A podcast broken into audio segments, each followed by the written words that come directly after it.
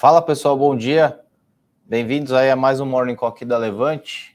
É, sou Luiz Nui, analista aqui da casa. É, são 8h36. Bom dia aí para quem está entrando.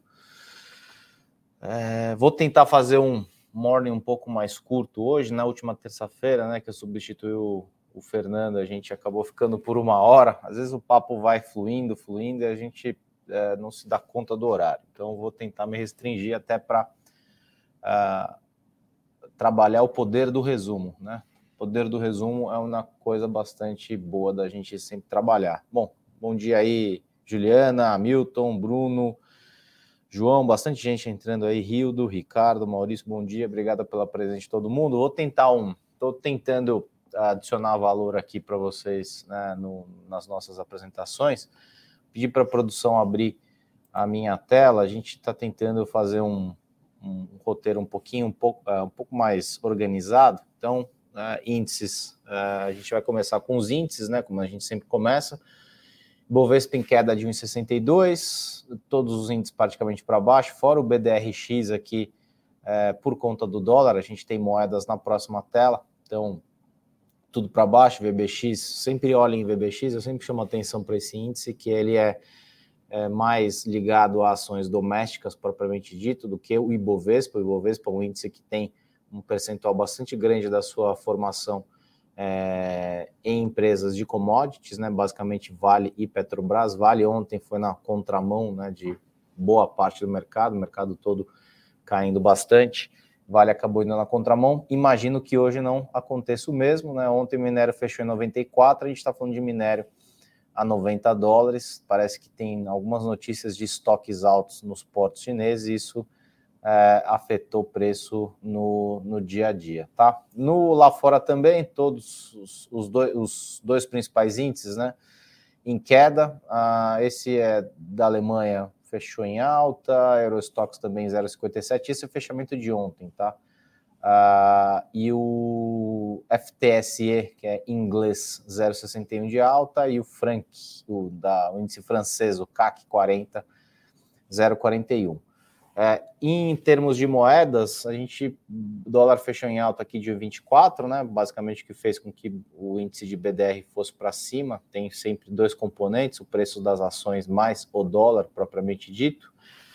Dólar contra peso mexicano também alta, dólar contra libra caiu um pouquinho, mas veio numa estilingada violenta, né? Depois de todo esse embrólio que aconteceu na Inglaterra e continua acontecendo.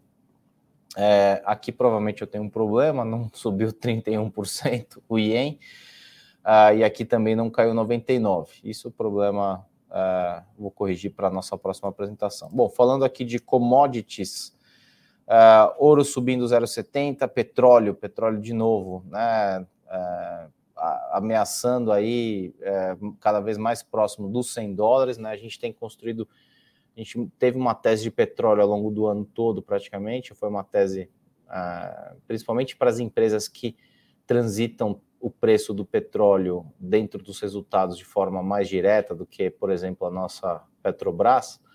É, eu acho que é uma tese que continua válida, tá? Eu acho que para ano que vem a gente, de novo, sempre quando coloca na balança tudo que tem acontecido é, que vai fazer preço subir ou cair, o lado é, dos itens que podem fazer o preço subir, eu acho que eles continuam bastante, bastante firmes, tá?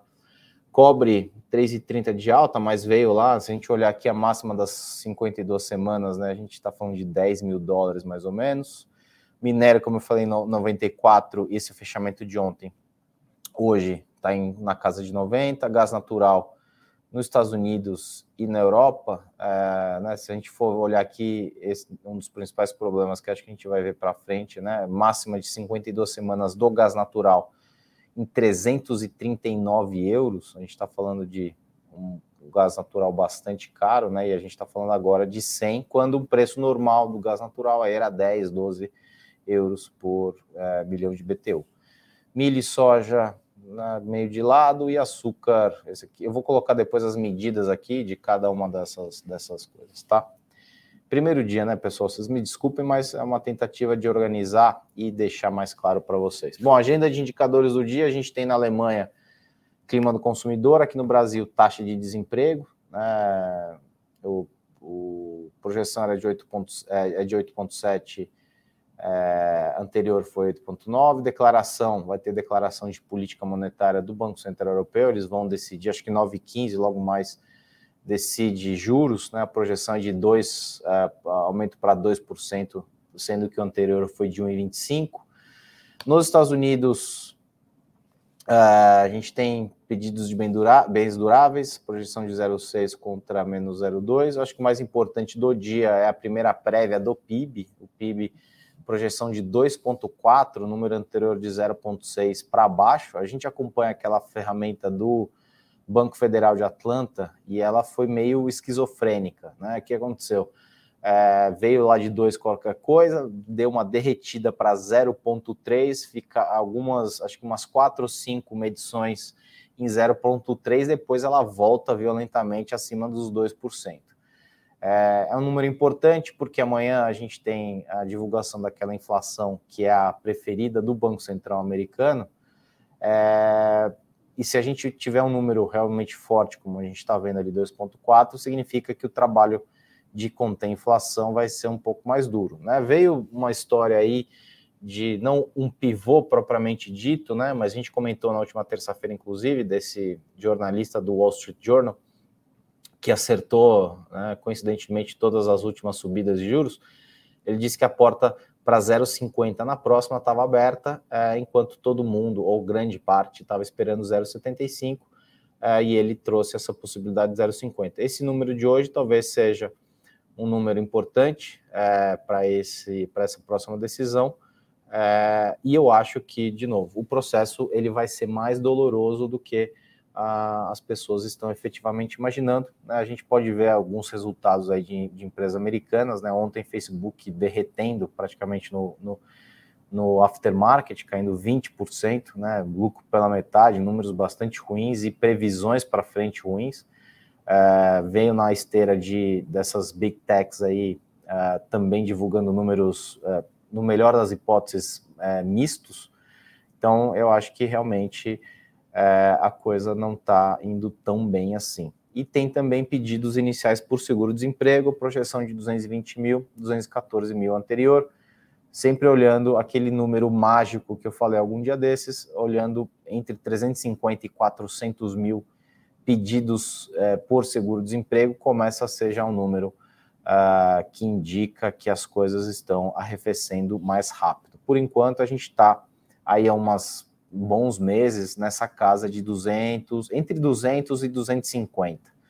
Ele vem oscilando ali nesse, é, grande parte dos dados vem vindo nesse intervalo, tá? Bom, no local, CAGED, né, mantém sentimento positivo com o mercado de trabalho, o indicador mostra saldo positivo de 278 mil vagas de trabalho, Uh, uma coisa que está pegando bastante, né, os ruídos e acusações de ambos os lados trazem volatilidade acima do normal para o período nas eleições, né, a gente tem é, crescido o número de pessoas com que a gente conversa que estão sentindo bastante tensão no ar, é, e uma coisa bastante perigosa que é talvez o tal do terceiro turno. Né? Eu acho, de novo, que a gente pode ter semanas complicadas, é, não vou conseguir estimar quantas, mas se eu tivesse que chutar, eu diria duas, três semanas complicadas, mas eu acho que depois a coisa se é, equaliza, obviamente, né? De novo, para mim, Brasil não é país de ruptura, nem país é, de coisas drásticas, é país mais de continuismo, e eu acho que isso uh, tem aquele momento de maior tensão, né? Teve essas histórias de inserção, né? Aí vem notícia que o cara foi exonerado, que tinha feito a denúncia, aí disse que não era, que é, é assim, a coisa tá efetivamente pegando fogo, tá? Tesouro Dívida Pública Federal soma 5,7 trilhões em setembro, queda de 0,51. Ah, não notícia, né? Um não evento. Copom manteve a Selic ontem 13,75, né? Copom e mercado aguardam sinais sobre política fiscal do próximo governo. Fiscal responderá é, fiscal responsável aumentaria a precificação de cortes em março e maio. Eu acho que é, é, é, é pouco provável que a gente tenha um fiscal amplamente é, responsável. Isso vai fazer com que juros passem a cair, caso efetivamente comecem a cair ano que vem, a partir do segundo semestre. Então, eu acho que a gente vai ter Selic mais alta até pelo menos junho do ano que vem, e aí ela já provavelmente fez bastante parte do seu trabalho, e aí a gente pode ser que esteja em condições já de, de passar a é, cortar a taxa, mas de novo, a gente vai encerrar o ano uh, com uma taxa de dois dígitos baixos, algo em torno de 11, 11,5 talvez, que também não é nada desprezível em termos de renda fixa, tá? Internacional, venda de moradias novas nos Estados Unidos é, caiu 10% em setembro, ao ritmo anual de 603 mil unidades, a expectativa era menor, de 593 mil, também mais um componente aí é, para a gente medir o aquecimento do mercado norte-americano e quão complicado vai ser trazer essa inflação para baixo. CEO da Saudi Aramco, maior empresa de petróleo do mundo, no mercado global de petróleo já está se ajustando às sanções contra a Rússia, é, com Moscou redirecionando os fluxos de petróleo da Europa para a Ásia e outros produtores fazendo a mesma a mudança oposta. Está é, tá engraçado isso porque muito do petróleo que estava vindo da Rússia para a Europa está indo para a China e da China para a Europa. É, então, assim, eles mudaram ali as peças, mas acaba que estão indo para o mesmo lugar. Pode voltar para mim, produção, acabou aqui essa, essa, apresentação. Bom, espero que tenha ajudado aí a organizar um pouco. Agora a gente fala, é, dá uma olhada no chat, ver se tem alguma, alguma, uh, alguma pergunta, algum comentário, alguma crítica. É, teve um, uma pessoa que deixou comentário no vídeo da semana da terça-feira, pô, é, quanto mau humor. É, na verdade, assim, não é que é mau humor ou bom humor, né? A gente tenta fazer uma leitura fidedigna da realidade. Então, o Bovespa caindo aí já dois, três dias seguidos, essas tensões políticas, é, tensão geopolítica lá fora, inflação lá fora, Inglaterra no limbo, Europa no limbo, não dá para ser é, um otimista muito purista, porque efetivamente, de novo, a, o nosso trabalho é colocar na balança coisas boas e coisas ruins, e infelizmente está acontecendo agora, o lado ruim acaba ficando um pouco mais pesado, tá? Bom, no corporativo, é uma série de resultados, né? Vale, acho que solta resultado hoje à noite, Ambev soltou, uh, se não soltou, deve soltar em breve aí, solta antes da, da abertura. Uh, a safra de resultados aqui está começando a ganhar tração. Como eu falei, Estados Unidos já está é, já está pelo menos duas semanas essa safra de resultados. A gente tem hoje resultados, se não me engano, de Apple, mais algumas outras empresas. Deixa eu só consultar aqui. É, a agenda corporativa, o dia conta com os balanços de Amazon, Apple e Intel após o fechamento. Né? Ontem, como eu falei, ações, ações da Meta ou Facebook, né? não, não sei exatamente por que renomearam de Meta de Facebook para Meta, acho que provavelmente logo mais voltam para Facebook. Desabou quase 20% após lucro cair pela metade. Um, uh, o metaverso, infelizmente, não está andando. Né? E aí tem as histórias lá do, do Twitter, o Musk demitindo 75% das pessoas. É, tá complicado realmente. Bom, Clabin, lucro líquido de 2 bilhões no terceiro TRI, alta de 70% contra o terceiro TRI de 21 EBITDA de 2,3 bilhões, alta de 20% na comparação anual. Açaí, açaí, né? Tá, talvez esteja explicado aquele dia, aquelas quedas, rumores de que o cassino, o cassino poderia ah, ah, deixar o bloco de controle ou vender parte da sua participação. É, o Açaí anunciou que o grupo Cassino ou Cassino, não sei falar francês, infelizmente, controlador uh, iniciou estudos para uma potencial venda parcial da sua participação na companhia por um montante aproximado de 500 milhões de dólares. Poderá ser aumentada a depender das condições de mercado. Vamos acompanhar. A gente já tinha falado da aquisição da Suzano, né? A Suzano fez uma bela, bela aquisição. Né? A gente falou da Suzano, se não me engano, na terça-feira, alguém perguntou e acho que ele fez essa aqui, não sei se foi ontem ou anteontem que anunciaram, mas é, é um belo negócio, né? Um belo negócio, dá, traz bastante é, previsibilidade, é, diminui a oscilação de commodity, traz mais previsibilidade para o resultado. Porto Seguro aprovou a distribuição de JCP de 56 milhões, isso corresponde a 0,08 a 8 centavos por ação, a partir de 1 de novembro ações serão negociadas ex-direito. Clabin aprovou a distribuição de dividendos intercalares de 25 centavos por unit. é, e 20 centavos por unit na forma de JCP. Enalta informou que a antecipação da paralisação de, da produção do poço 7-ATL-3H-RJS do campo de Atlanta se deu por questões operacionais. Tem um aspas aqui. Vamos ver.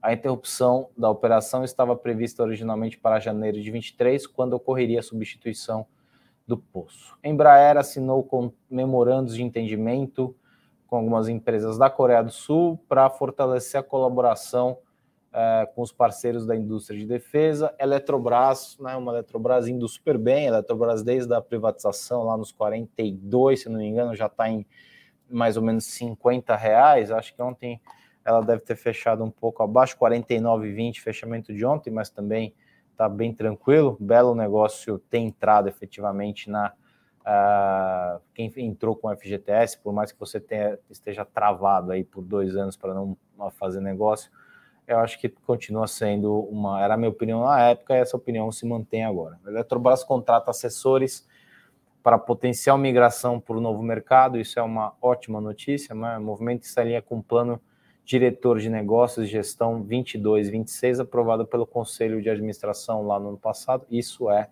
muito, muito bom. Migração para o novo mercado, melhora a governança, um ticker só, muito mais simples, uma, um, uma, uma, um passo adiante nessa transformação da Eletrobras depois do tão sonhado processo de privatização.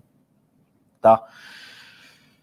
Bom, obrigado, Davi. Vamos, vou melhorando. Desculpa pelos erros aí, eu fiz uns links com Excel, FactSet e o PowerPoint, mas é, eu não sei se vocês é, tiveram já o prazer, eu digo prazer porque é muito bom usar um Mac e usar um Windows. O Windows realmente é uma carroça, o Mac voa, é um negócio impressionante. E aqui a gente usa Windows. E aí ele tem um monte de função, mas as funções, a hora que você vai usar, precisa, pede para abrir o arquivo que já está aberto, para atualizar vínculo, aí fica bastante confuso. E olha que eu não sou nenhum novato usando nem Excel, nem PowerPoint, mas a gente melhora para a próxima, fiquem tranquilos, tá? É... Minério, tio Nori, a gente falou aí, quatro de queda, né? Umas histórias aí de estoques mais altos na semana. É... tem muita, muito, é... muito nevoeiro né? na frente de tudo isso daí. Tá bastante nebuloso o cenário, porque China acabou de vir da reeleição, né? Lá do Xi Jinping aqueles discursos mais duros se oferecendo, oferecendo o país, né, não como uma competição aos Estados Unidos, mas como uma alternativa aos Estados Unidos. Então, tem muita coisa em jogo aí e o minério é, tem ficado nos últimos, talvez último mês, mês e meio, na casa dos 90, 90 e qualquer coisa. É, só que acho que vale estar tá num movimento interessante, né? Falou já duas, três vezes ao longo das últimas duas semanas a história de fazer spin-off é, do negócio de metais básicos, que eu acho que seria um negócio maravilhoso que ela poderia fazer, que é, digamos, uma parte do negócio que fica razoavelmente mal precificada por conta do tamanho do, do, do, minério, do, do minério dentro do resultado, e é uma parte importante para toda essa agenda de transição. A transição acho que vai acontecer.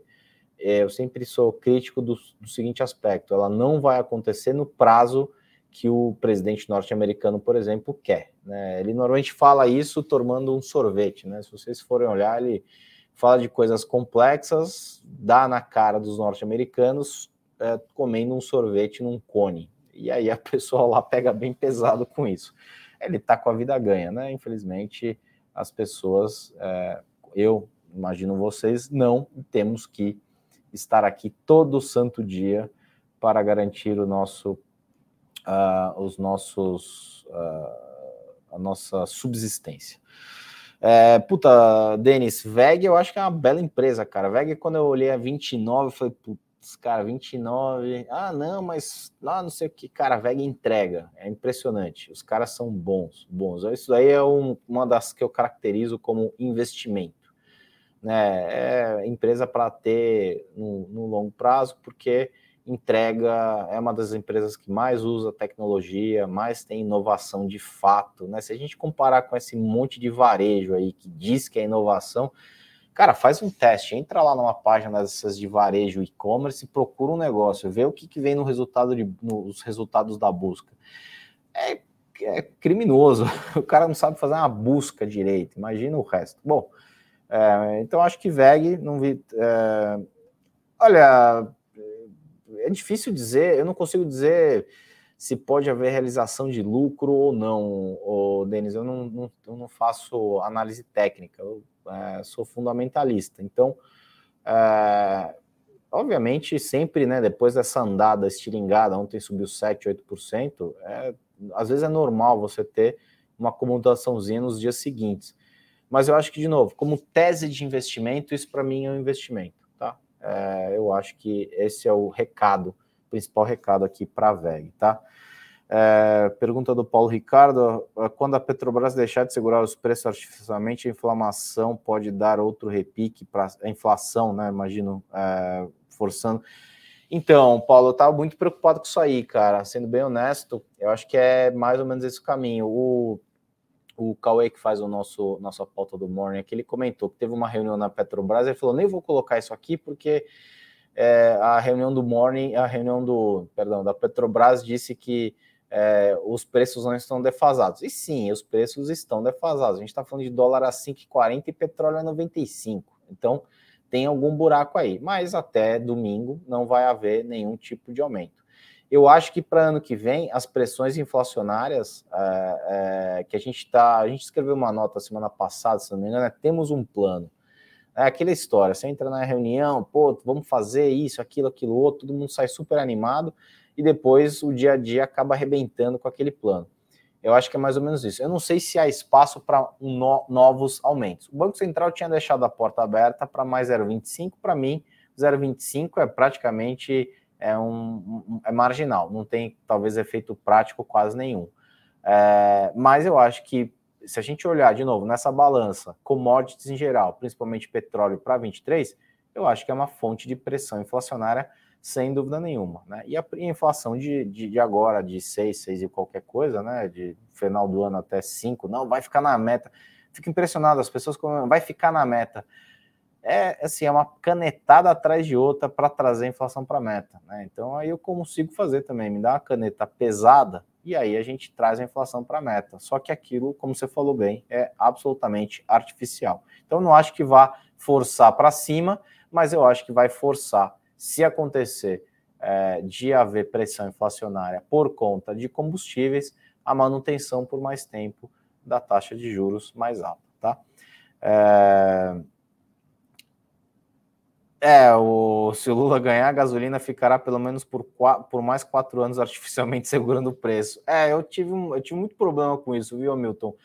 Eu, eu, fazia institucional de fora, né? E a gente atendia os caras de fora. E aí eu peguei Petrobras nessa época e o cara me perguntava, como é que é, como é que uma empresa que quanto mais vende o seu produto, mais tem prejuízo? Era uma coisa difícil, é contrassenso, né? Você explicar isso, né? Provavelmente, não sei se efetivamente vai acontecer, até porque quem está se colando no, nesse, no candidato do Partido dos Trabalhadores, né? Estão chamando de frente ampla e tal, tal, tal. É uma coisa bastante é, complicada, né? Mas eu acho que está abrindo flancos para conseguir se eleger e depois esses flancos em algum momento vão ser cobrados, né? Uma coisa que eu acho que esses é, economistas, né, por exemplo, os caras do Plano Real que se acoplaram aí à candidatura, eu acho que eles devem ter, não devem ter entrado nisso de graça, né? Eu acho que é, há um risco positivo no caso disso não acontecer, mas olhando para a história, isso já aconteceu, então entendo que o mais provável é, trabalho sempre com probabilidade, é que efetivamente aconteça. É, aí te começa, né? O Bolsonaro vai segurar só para tentar ganhar, exatamente. Os dois estão certos. O, tanto o Paulo quanto o Hamilton estão certos. Aqui a gente tenta fazer um debate isento, tá?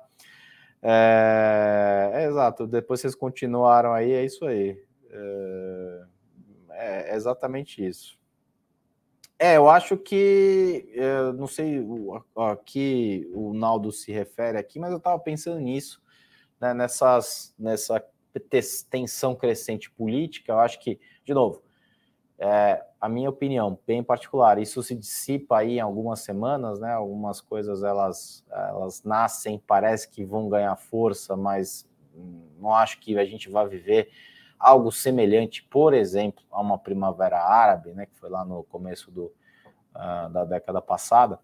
Mas eu acho que a gente vai ter umas duas, três semanas. Estou falando duas, três meio arbitrariamente, tá? Não tem nenhuma técnica por trás disso é, mas eu acho que a gente vai viver umas, alguns dias, semanas aí de bastante tensão.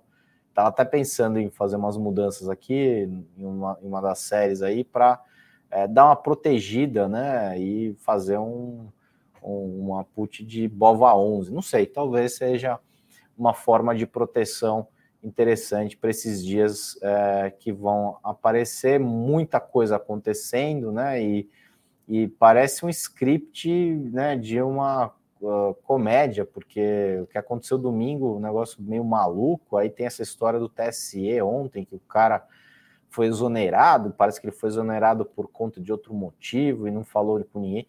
É uma, um festival de, de, de lambança e um festival de, é, festival de ataque. A gente está num festival de lambança e de ataques né, pessoais e entre um lado e outro, e um deserto de propostas. Né? A gente não discute nenhuma proposta é, efetiva, a gente não sabe. É, tá, quem vai ser o ministro? Talvez não seja tão importante, mais importante saber a proposta efetivamente, o que, que, o cara entende do lado fiscal, se ele entende que a âncora fiscal do teto solar panorama de gastos tem que ser um teto de gasto efetivamente, toda essa questão que para mim vai ser a mais a, prioritária ao longo de 23, vai ser efetivamente essa questão fiscal, tá? É, bom, acho que é isso, pessoal. Consegui aqui fazer um pouquinho, quase, quase meia hora. É, se não tiver mais pergunta, vou me encaminhando para o encerramento aqui. É, deixa eu ver só como é que está o, o, o futuro não sei se o meu tá. O futuro aponta para cima, 0,76 aqui de, de alta. É, lá fora, acho que a gente vai ter um dia razoavelmente ruim, né? Por conta, principalmente desses resultados saindo. Uh, ó, saiu o resultado, acabou de sair aqui do Mastercard, é, lucro por ação de 2,68. Uh, é, X-Items, o Fact 7 era 2,58 a, a, como é que fala? A projeção. Mastercard é tipo banco, né? O cara ganha dinheiro também em qualquer circunstância. Mas, bom, o futuro que eu tenho na tela aqui apontando para cima. Vamos ver se ele se segura, né? A gente tem de novo o PIB norte-americano. Acho que a leitura dos investidores para o PIB vai ser muito importante para entender os próximos passos em termos de política fiscal. De novo, acho que a política fiscal ela vai demorar, vai demorar política, é, política monetária, perdão, falei fiscal, mas a política monetária é, a política monetária vai demorar mais tempo para surtir o efeito necessário. Eu acho que o mercado lá está tentando antecipar e fica testando esse pivô a cada dois, três meses. Eu acho prematuro a gente é, já dar como certo que vai haver um ou um, um, aumento mais menor do que o 0,75, por exemplo, ou, por exemplo, um, uma, um corte nos aumentos, né? Um aumento vai ser é, não vão fazer mais aumentos, eu acho bastante prematuro, porque a inflação ainda continua rodando mais alto. E mesmo é, o mesmo comentário vale para lá, né? O, a pergunta aí do, do, do Paulo Ricardo. É, petróleo pressiona a inflação aqui, petróleo pressiona a inflação lá, e nos Estados Unidos é, tem ajudado um pouco nessa, digamos, contenção da alta do preço, né? As liberações de reservas estratégicas lá do governo norte-americano, né, que deixou de emergência era uma reserva a ser usada em tempos de emergência, que é mais ou menos catástrofe natural ou guerra. Os Estados Unidos, propriamente dito, não está em guerra e nem e tampouco no meio de uma catástrofe natural. Mas o presidente Biden tem à frente uma eleição, meio de mandato. Parece que os republicanos têm ganhado força nas pesquisas. É, e, e, gasolina, aqui como lá, é, fere no bolso dos consumidores e deixa a turma brava com o presidente. Então, ele está liberando a torta e direita essas reservas. Em algum momento elas não terminam, obviamente, né? Porque sempre tem, tem que ter aquela a reserva, é o, é o, reserva da reserva do tanque, né? É, elas vão, vão diminuindo e uma hora ele tem que voltar a. Ele para de drenar e passa a recompor esse estoque. E aí a gente tem que imaginar que tira-se do mercado uma oferta interessante, uma oferta uh, uh, razoável de, de barris, e aí a gente vai ter provavelmente um reflexo no preço dado. Né? Eu estava vendo um cara muito bom que eu gosto de acompanhar de um fundo lá de fora, o cara dizendo que ano que vem a gente tem aí, a grosso modo, é, 5 milhões de barris de déficit, não de superávit. Tá? Então, colocando os cortes, essa, os cortes da OPEP, mais Rússia saindo, mais isso, mais aquilo, mais aquilo, ele está dizendo aí que a gente tem pelo menos uns 5 milhões e a gente não tem, infelizmente, uma oferta, tirando o PEP, né, é, do caminho, a gente não tem talvez nenhuma oferta para recompor esse déficit de 5 milhões de barris, e isso eu acho que é uma das principais fontes é, de pressão, de possível pressão inflacionária para 2023, como o Paulo Ricardo muito bem comentou, tá? É, qual que é o vício? Ô, ô Dimo, obrigado, cara. Eu sempre vejo seus comentários, agradeço muito aí, cara. Você né, faz sempre comentários muito elegantes, agradeço bastante a tua atenção comigo. É... Ah, o parar falar é, tá bom, perdão. Eu sou cobrado por isso a todo tempo em casa, cara. Minha mulher me cobra o tempo inteiro que eu não posso. Né? É melhor parar, respirar e continuar, mas eu não sou um apresentador profissional. É, eu estou aqui é, tentando compartilhar um pouco do que eu aprendi ao longo da vida e às vezes eu demora um pouquinho para o tic-teco. É, ó, ia começar a fazer o é, parei. Eu demoro um pouco para o tic-teco é, tomar é, da liga, né? Precisa passar um pouco de óleo aí porque está meio, meio atrasado. Bom, é isso, pessoal. Consegui manter acho que em meia hora aqui. Ah, só uma caneta mais 10 compra um litrão aqui na minha. é, a caneta mais 10 compra um litrão aqui na minha cidade. É complicado, né? Duro, duro, cara. Bom, é isso, pessoal. Hoje tem então à noite o fechamento com o Flávio. Amanhã o Henrique está de volta. Terça-feira o Fernando. É, acho que ele está de volta também. Já são, acho que ele ficou duas semanas de férias, né? Completa agora. E na próxima quinta eu volto. Vou tentar né, trabalhar quinta pós-feriado, né, feriado de finados, dia 2 de, de outubro, é, tentar trabalhar nessa telinha, é, é, deixar ela mais interativa para a gente ler menos, é, porque ler, ler, graças a Deus, a gente, todo mundo sabe ler, e é, tentar focar mais na parte prospectiva, que é o que mais interessa, olhando para frente, não olhando propriamente pro dia, porque não é o meu expertise olhar pro dia propriamente dito, mas olhando para frente no horizonte aí de, sei lá, três, seis meses. Difícil dizer também um horizonte fixo, mas é mais ou menos isso que a gente tenta é, trabalhar em termos de, de, de projeção, tá? É, valeu, obrigado, Hamilton, obrigado. Ô, Alexander, obrigado, não vi que você estava por aí, é, espero Espero ter ouvido um pouco dos conselhos de ontem aí da nossa conversa e espero cada dia melhorar mais na entrega de, de, de, de ideias, né? A gente está, de novo, a gente está aqui partilhando ideias, tentando olhar para frente é, e tentando trazer algo de novo para a gente acoplar no que a gente já conhece e aí talvez a gente mude de perspectiva em algumas coisas. Esse é sempre o nosso intuito aqui, porque é, é uma casa de research e de ideias. E mercado, basicamente, é, compra e venda de ideias. Né? A gente teve algumas ideias sendo vendidas no passado a preço bastante caro, né?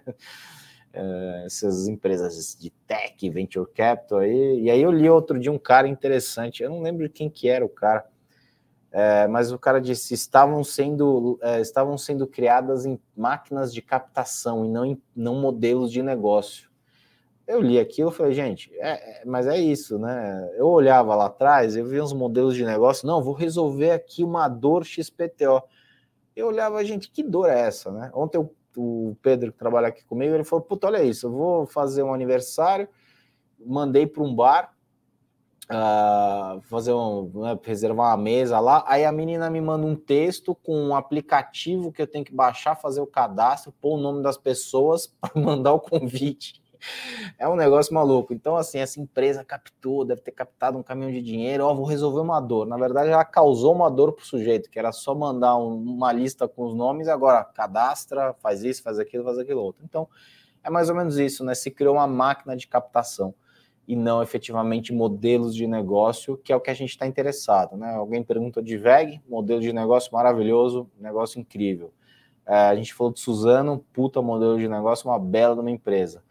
Então a gente tem que olhar, às vezes, a, a fazer uma análise às vezes mais simplista já é, é, acaba fazendo com que a gente não caia em rascadas. Eu sempre falo, usem análise SWOT, né? Forças, fraquezas, oportunidades e e, e esqueci a última, forças, fraquezas, oportunidades e ameaças. Acho que é isso. É, se você faz isso, lista, né? São quatro quadradinhos, listou ali, você vai ter de verdade, de verdade mesmo, uma bela de, uma, de um acesso rápido e bastante preciso daqueles modelos de negócio e o quão, o, o quão é, é, perenes eles podem ser, a gente é maravilhoso. Tá? Se a gente tivesse feito isso, por exemplo, para essas empresas de varejo, a gente veria que tem 17 empresas de varejo disputando 50%, 60% do mercado. Né? Varejo não é um negócio simples, 17 me parece um número grande agora, muita gente não vai passar por consolidação. Faz tempo que isso já está no nosso radar aqui, tá bom? É isso, pessoal. É isso aí, Alexandre. É uma perspectiva futura. A gente está tentando, né, é, fazer um, um, misto aqui, uma análise mais de curtíssimo prazo, que eu sei que muito, interessa muita gente, mas a gente tenta também fazer essa análise um pouco mais de médio prazo, é, que no final do dia, né, o curto prazo é aquele preço de tela, aquele negócio meio frenético, é, e você tem muito sentimento no dia. Né? No médio prazo, esse sentimento acaba se dissipando e prevalecem, a meu ver, né, grande parte das vezes, prevalece o valor efetivamente das coisas. Por isso que eu acho que, por exemplo, os Estados Unidos está lá, não, agora é pivô, agora é pivô. Todos os itens continuam ali no pano de fundo, então eu acho que isso vai acabar fazendo preço em algum momento no médio prazo. Então a gente tenta casar essa análise mais de curtíssimo prazo, que o Rico faz, por exemplo, maravilhosamente bem, com uma análise de médio prazo, uma cabeça mais fundamentalista, que eu acho que é um ganha-ganha. Vamos errar? Lógico. Vamos acertar também. A gente está tentando mais acertar do que errar, tá bom? É... Só uma, deixa eu perguntar do Anderson, acho que ele já perguntou isso, né? O CSN bateu 54 e hoje está 13, hoje ela, tá, hoje ela controla quatro elétricas para zerar custo de energia. É uma boa entrada nesse preço? Olha, eu, eu, eu já acompanho, Anderson, acompanho o CSN há muito tempo. Eu acho é, é uma empresa não sou talvez tão fã do controlador, eu acho que o controlador ele tem alguns, uh, alguns uh, algumas, algumas coisas que ele pode melhorar efetivamente, né? É, eu não sou também é, muito fã do setor de aço propriamente dito, estou falando não do setor de minério com aço, estou falando de aço, né? Aço eu acho que ele tem menos poder de barganha, tem é, assim o Brasil ele não é um player relevante internacionalmente falando, né? A gente tinha, tinha um mercado fechado até 2006, 2007. De 2008 para frente, o mercado de importação abriu e essas empresas sofreram bastante.